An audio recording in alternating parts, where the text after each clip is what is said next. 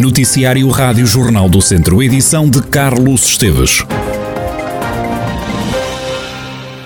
Uma empresa de Oliveira de Frades é a primeira a produzir testes de varíola do macaco. A Panteste vai produzir e distribuir o primeiro teste PCR para detectar a doença. Dentro de 15 dias, os testes poderão chegar ao mercado, como explica Catarina Almeida, diretora da Panteste. Temos duas modalidades. A primeira modalidade, vamos fazer kits de PCR, que já foram desenhados.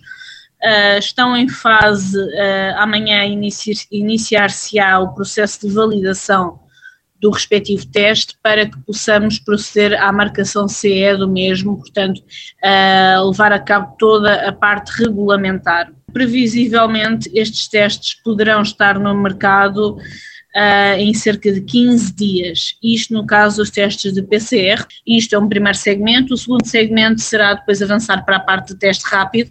Avançaremos uh, na fase inicial para a criação de testes de anticorpos e depois, posteriormente, para a parte do antigênio, igualmente. A responsável pela empresa diz que para desenvolver estes testes foi fundamental a colaboração entre a Panteste, o Centro de Investigação e Desenvolvimento da Universidade Fernando Pessoa e o professor Ruben Fernandes. Catarina Almeida diz que a amostra dos testes pode ser realizada de duas formas. A recolha da amostra é feita, uh, portanto, pelo soro ou uh, estudado da lesão, portanto, ou diluição da crosta ou mesmo a parte líquida da lesão, depois devidamente tratadas em termos laboratoriais, naturalmente, mas, portanto, as amostras utilizadas são o soro ou estudado de lesão. Catarina Almeida lembra que a Panteste é a única empresa licenciada a produzir testes rápidos Covid e é a primeira a produzir kits PCR também para a Covid-19. A responsável entende que é relevante o interior português ter empresas que continuem a apostar na inovação. Panteste é a única empresa licenciada pelo Infarmed para o fabrico de testes rápidos. Fomos a primeira empresa a ser licenciada para o fabrico de kits de PCR, neste caso de kits de PCR de Covid. Vamos ser também a primeira empresa certamente licenciada para o fabrico destes testes de monkeypox, destes kits.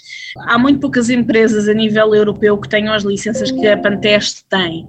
Todas as empresas uh, estrangeiras que têm as licenças que a Panteste tem, é-lhes dada imensa relevância imensa importância e são protegidas pelos Estados respectivos.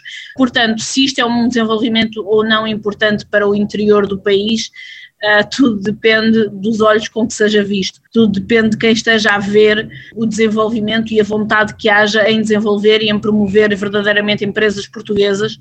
Objetivamente, sim, em termos objetivos, é verdadeiramente importante este tipo de inovações no interior do país. Catarina Almeida, diretora da Panteste, uma empresa de Oliveira de Frades que se tornou a primeira a produzir testes para detectar a varíola do macaco. Este fim de semana, a nova recolha do Banco Alimentar contra a Fome. Com a pandemia, podem faltar voluntários para ajudar na ação solidária, como explica Fátima Ribeiro, presidente do Banco Alimentar contra a Fome de Viseu. Em termos de, de, solidariedade, não temos o que nos queixar, principalmente nas campanhas. Eh, há sempre pessoas eh, fantásticas que nos ajudam e que estão e que vestem a camisola do Banco Alimentar. Mas lá está, estamos nesta fase, é sempre um bocadinho mais difícil a programação porque os voluntários que estão inscritos, muitas das vezes, por motivos de apanharem Covid ou algum familiar ou alguma pessoa com a qual tiveram proximidade, às vezes não conseguem estar. Então temos de ter sempre uma equipa extra para colmatar todas essas, essas falhas. Quer isto dizer, quem se quiser ainda inscrever ainda pode, é isso? Podem. Lançamos aqui também uh, o apelo, principalmente em Tondela, em Lamego e em Mangualde, se houver pessoas que nos estejam a ouvir e que possam dar duas horinhas do seu tempo no fim de semana, quer seja no sábado, quer seja no domingo, serão muito bem-vindas e temos eh, lugar para elas. Fátima Ribeiro, presidente do Banco Alimentar contra a Fome de Viseu, este fim de semana a nova recolha de alimentos nas grandes superfícies. A instituição recolhe pacotes de leite, massa, cereais, arroz e azeite. Podem ainda ser doados feijão enlatado, latas de atum ou de salsicha. Mais de 140 delegados vão estar reunidos na 12ª Assembleia da Organização Regional de Viseu do PCP. O encontro sob o lema Reforçar o Partido, Recrutar, Organizar e Lutar está marcado para sábado à tarde no Instituto Português do Desporto e da Juventude. A Assembleia vai servir para fazer um balanço do trabalho realizado nos últimos quatro anos.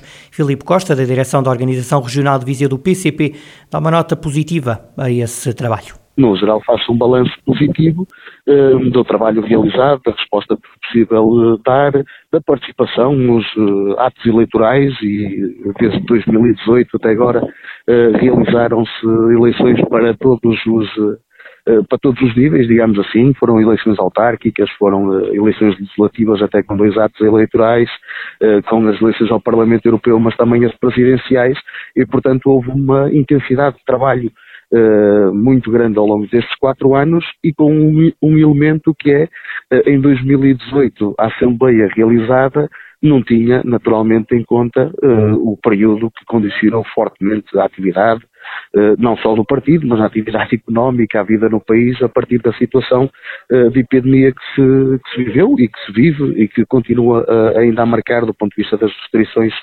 sanitárias, de circulação, e portanto isso colocou algumas dificuldades no andamento do trabalho, a gente tem que ter esse elemento em contexto, mas que há uma apreciação positiva. Para além do balanço, o encontro vai servir ainda para definir as principais linhas de orientação para o futuro do PCP no Distrito. Muitas das propostas políticas que o PCP dá para o Distrito de Viseu são conhecidas, decorrem até das eleições eh, legislativas que tivemos agora eh, muito recentemente e, portanto, o nosso programa trata no essencial aquilo que são as necessidades, as possibilidades e potencialidades do Distrito e as medidas que seriam adequadas para o desenvolvimento da região.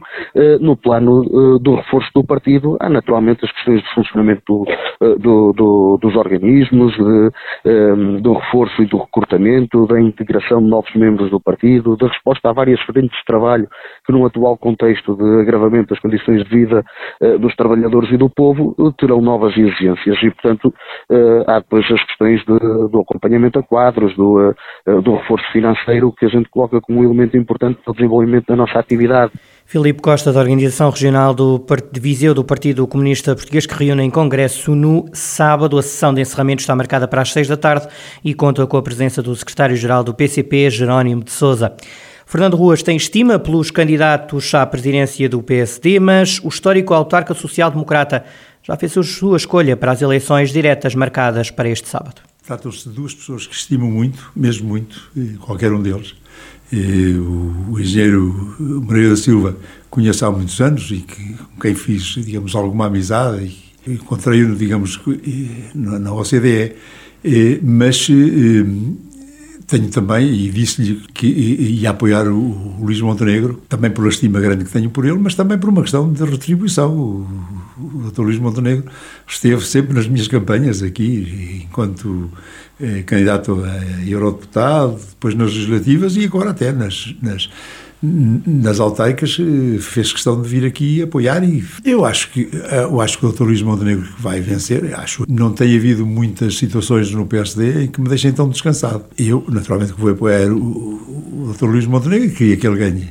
mas não ficarei nada cabisbaixo se ganhar o, o, o Moreira da Silva o autarca de Viseu na conversa central desta semana, que pode ouvir na Rádio Jornal do Centro. Fernando Ruas, que rejeitou que tenha culpas na descida do Viseu 2001 para a segunda Divisão Nacional de Futsal. O autarca disse que não se pode dizer que o desenvolvimento de um conselho se vê pela presença de uma equipa de futsal na primeira divisão. O presidente da Câmara de Viseu quis ainda clarificar que nas últimas cinco épocas a autarquia gastou mais de um milhão de euros com o Viseu 2001. Como disse, a minha explicação é aos vizienses. E é bom que os vizienses sabem quanto é que temos gasto com este tipo de, de, de apoios. Nós, desde nas últimas cinco épocas, com a, a associação em causa, gastámos mais de um milhão de euros. Mais de um milhão de euros. Portanto, é bom que os clientes saibam onde é que vai o seu dinheiro e que, mesmo assim, as pessoas estão insatisfeitas, mas isso. Mas é bom que saibam. A associação, esta associação que, que, que se queixou, e, portanto, eh, eh, nos últimos 10 anos levou 1,6 milhões de euros de apoio. Possivelmente é pouco, não faço ideia, não sei, não faço ideia, mas esta é eh, aquilo que seguramente os vizinhos acharão que é um apoio substantivo, um apoio com peso. Mais do que isso não nos podemos responsabilizar. Mas Fernando Ruas, que disse não aceitar pressões e nega que a autarquia seja culpada na despromoção do Viseu 2001 à segunda Divisão Nacional. O funeral de António Albino decorre esta tarde em São João de Lourosa. O presidente do académico morreu aos 76 anos. Albino estava internado há alguns dias e acabou por morrer vítima de doença prolongada no Hospital de Viseu. O corpo do presidente academista chega à Igreja de São João de Lourosa pelas duas da tarde. Às quatro da tarde vai ser rezada uma missa de corpo presente. O presidente academista vai ser sepultado no cemitério de São João de Lourosa. O académico Viseu chora a morte do presidente. Nas últimas horas têm-se sucedido as reações à morte de António Albino. O antigo jogador do Académico de Viseu, Rui Lage, também já reagiu. O atleta que representou os vizienses durante 13 épocas como jogador e depois como treinador dos Júniores durante dois anos, lembra António Albino como alguém que conseguiu reerguer o Académico de Viseu. Um senhor que conseguiu hum, reerguer uh, o Académico de Viseu e transportá-lo dos campeonatos amadores até os campeonatos profissionais faltando só mesmo a Primeira Liga, que era um sonho do Sr. Albino, teve quase a conseguir. Ehm, mas foi um senhor que, que se dedicou uh, e que por vezes uh, a liderança não, não, não foi bem aceita na, na, pelos vizienses, mas o que é certo é que ele conseguiu, conseguiu um feito histórico. E, um, e neste momento de, de, de dor um, mandar um forte abraço à família do Sr. Albino e a toda a família academista. E será um, um até já, Sr. Albino. Rui Lage, antigo jogador do Académico de Viseu. A equipa de handball do Académico tenta este sábado subir à primeira divisão de handball. O treinador da equipa avança que antes do jogo vai ser cumprido um minuto de silêncio em memória de António Albino. Rafael Ribeiro entende que a maior homenagem a prestar ao presidente do Académico é garantir desde já a subida de divisão já recebemos autorização por parte da Federação para, poder, para podermos fazer um minuto de silêncio eh, antes do, do, do jogo e a maior homenagem também que podemos fazer é, é a vitória a ganhar e carimbar assim o, a subida da divisão e o campeonato nacional. Será a maior, a maior e melhor homenagem que se pode fazer neste momento triste, que nós esperamos que amanhã seja, seja esquecido e, por momentos com, com alguma alegria e felicidade por aquilo que nós possamos fazer. Sabemos do estado debilitado do presidente do clube. Não acho que vai mexer na, nas, na cabeça dos atletas no momento do jogo. Quando o jogo começar, isso não vai ter interferência. Se faltassem razões para, para nós amanhã entrarmos com, com vontade de vencer, de vontade de carimbar já aquilo que era um sonho à partida, esta notícia, que é triste, obviamente, pode-nos dar mais, mais um estímulo. A maior homenagem que se pode fazer é, é ganhar.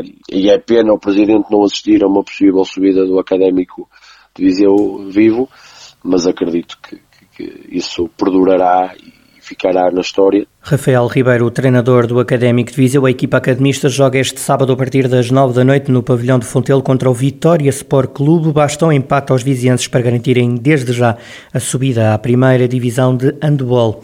O pavilhão de Mundão é este sábado palco do Campeonato Distrital de Ténis de Mesa, equipas em sub-12, sub-15 e veteranos.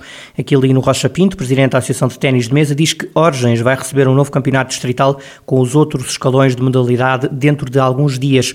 O objetivo deste torneio garante Aquilino Rocha Pinto é aumentar o número de atletas federados. Temos muitas equipas inscritas eh, de vários clubes do distrito em representação de alguns clubes do distrito eh, eh, de Viseu e, de certa forma, promovemos também a, modalidade na capital do distrito com o objetivo de outros clubes poderem também abraçarem o projeto de ténis de mesa e pertencer à família do ténis de mesa federado. É por isso que a gente tra trabalha no sentido também de promover a modalidade e, uh, e termos no futuro mais clubes, mais atletas uh, filiados. O presidente da Associação de Ténis de Mesa de Viseu diz que a modalidade está a recuperar dos tempos da pandemia.